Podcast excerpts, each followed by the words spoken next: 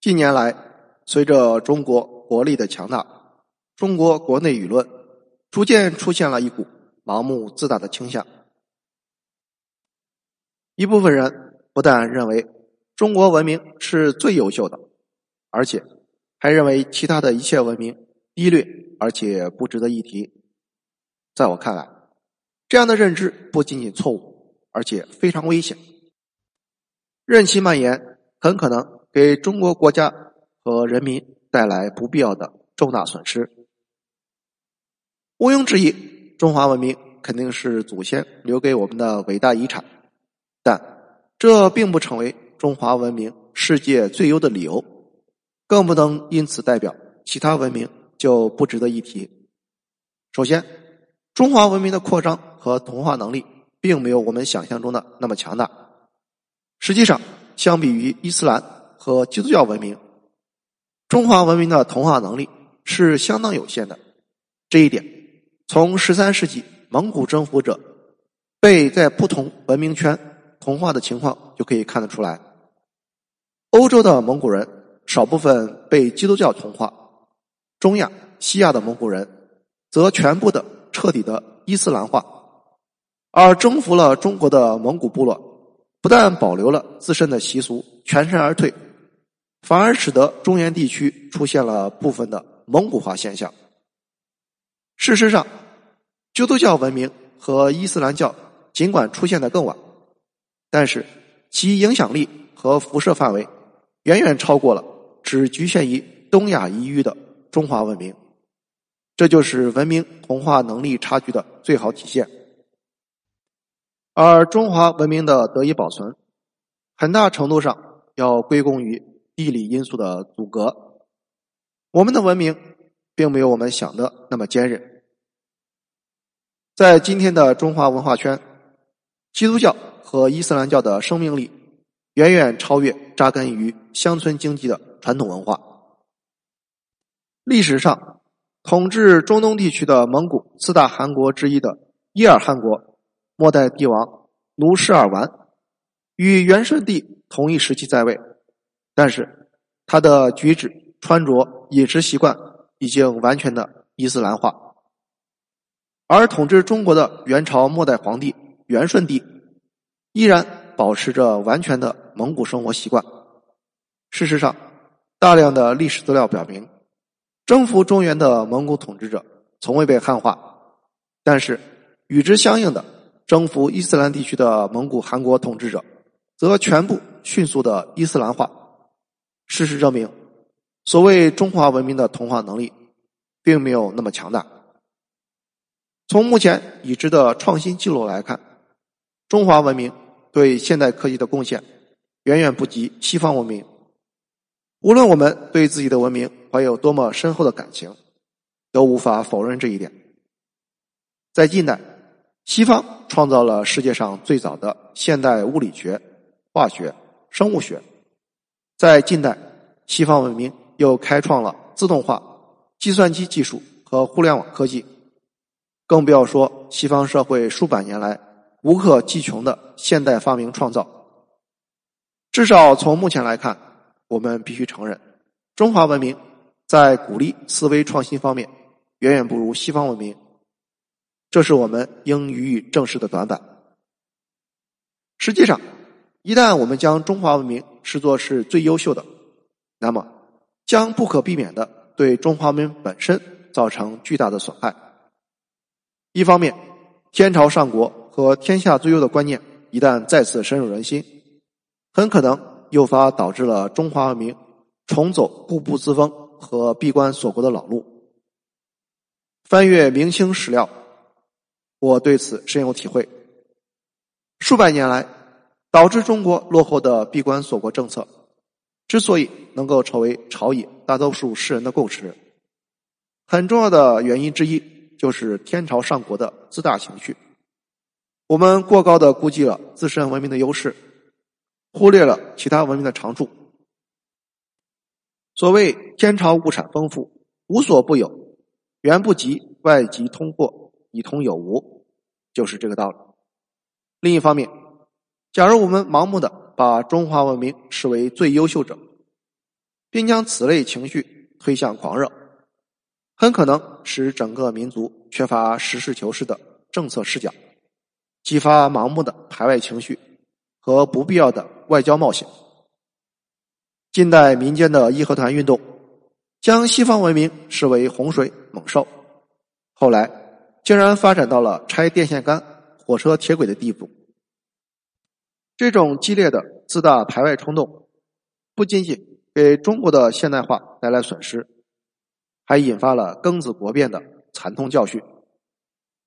德国纳粹的德意志民族最优秀思想和日本军国主义大和民族优秀论。导致了德日外交陷入癫狂，最终使两国陷入了地缘绝境，而走向灭亡。实际上，如果仔细审视南宋末年疯狂的端平入洛冒险，也就是南宋知识分子轻视蒙古，鼓动宋蒙战争，引发了南宋灭亡，以及明朝末年不负责的师不和亲政策，崇祯朝廷。在内外的困境下，以满清夷狄比之，拒绝和清廷江河，导致国家灭亡。翻看这些历史事实，就会发现，那些超脱现实的中华文明最优论，必将给中华文明本身造成了巨大的损伤。事实上，要想真正捍卫发扬中华文明，就必须。实事求是的看待各个文明的优劣之处，正视对手的长处，了解自己的短处，只有这样，才能避免那些昏头昏脑的愚蠢之举。而那些最优秀的大政治家，对比我文明的认知也最为务实。西方历史上最杰出的政治家，法国红衣主教黎塞留，缔造了强大的法国，但是。他深深的钦佩荷兰人的商业文明的力量，嘱咐自己的继承者一定要尊重荷兰对法国的价值。现代俄罗斯的缔造者彼得大帝深刻认识到西方文明的先进和强大，他逼迫俄国人不惜一切代价学习西方，甚至不惜将自己的居所独自迁往波罗的海的荒郊。而德国历史上最高明的政治家俾斯麦。则认为，俄国文化中的专制威力切不可低估。